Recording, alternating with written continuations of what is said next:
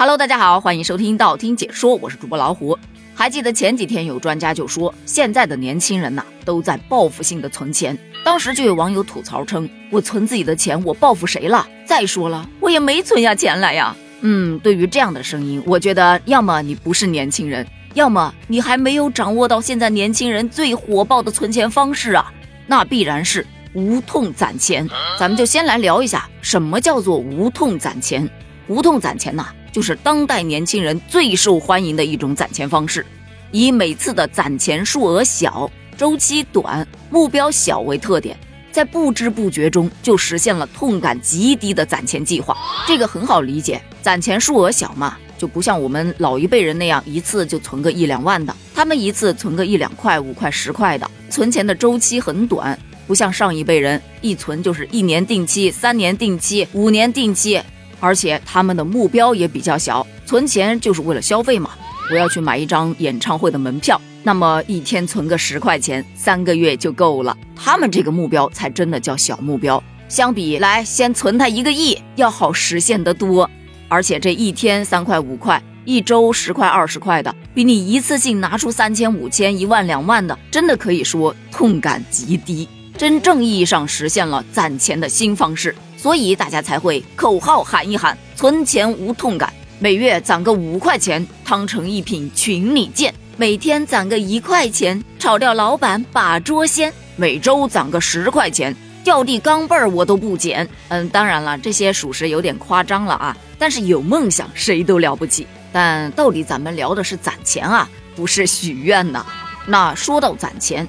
其实啊，根据二零二二年的年轻人攒钱报告，不要怀疑，真的有这一份报告。据这一份报告指出，有超九成的年轻人都有攒钱的习惯，有的呢是属于目的性很强的，比方说想去哪哪哪旅游，需要准备一万块钱，那么他就把这一个目标拆分，如果一年想要攒一万块钱，那每天的目标就是二十八块钱。接下来就是选择一个可以每天定期自动转入的攒钱小工具。就不用管它了，每天扣除二十八块钱，一年之后你的愿望就可以实现了。对于这一类的小伙伴来说，钱虽然不多，但是梦想一定要大。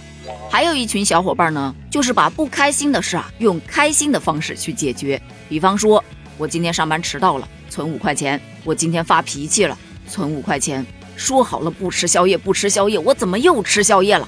存五块钱。说好要控制脾气的呢，怎么又爆了？存五块钱，慢慢的脾气也控制住了，身体也变好了，上班也不迟到了，还存下了一笔钱。想想是不是还有点小激动呢？除了这种，还有快乐加快乐等于双倍快乐。今天起床精神状态不错，存个一块钱。今天的工作提前完成了，存一块钱。哇，我暗恋的对象他对我笑了，存一块钱。吃到了一直想吃但总也买不到的甜点，奖一块钱。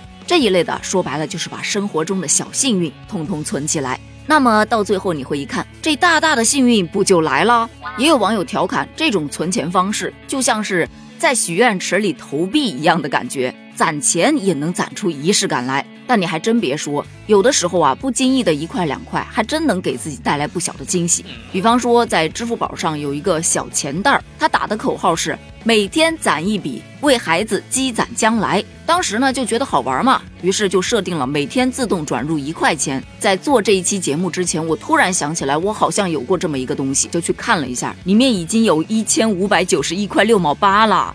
有的小伙伴可能会疑惑，你存的不都是整的吗？怎么还有零头呢？那是因为它还有六十二块六毛八的累计收益，属实让人觉得惊喜了一把。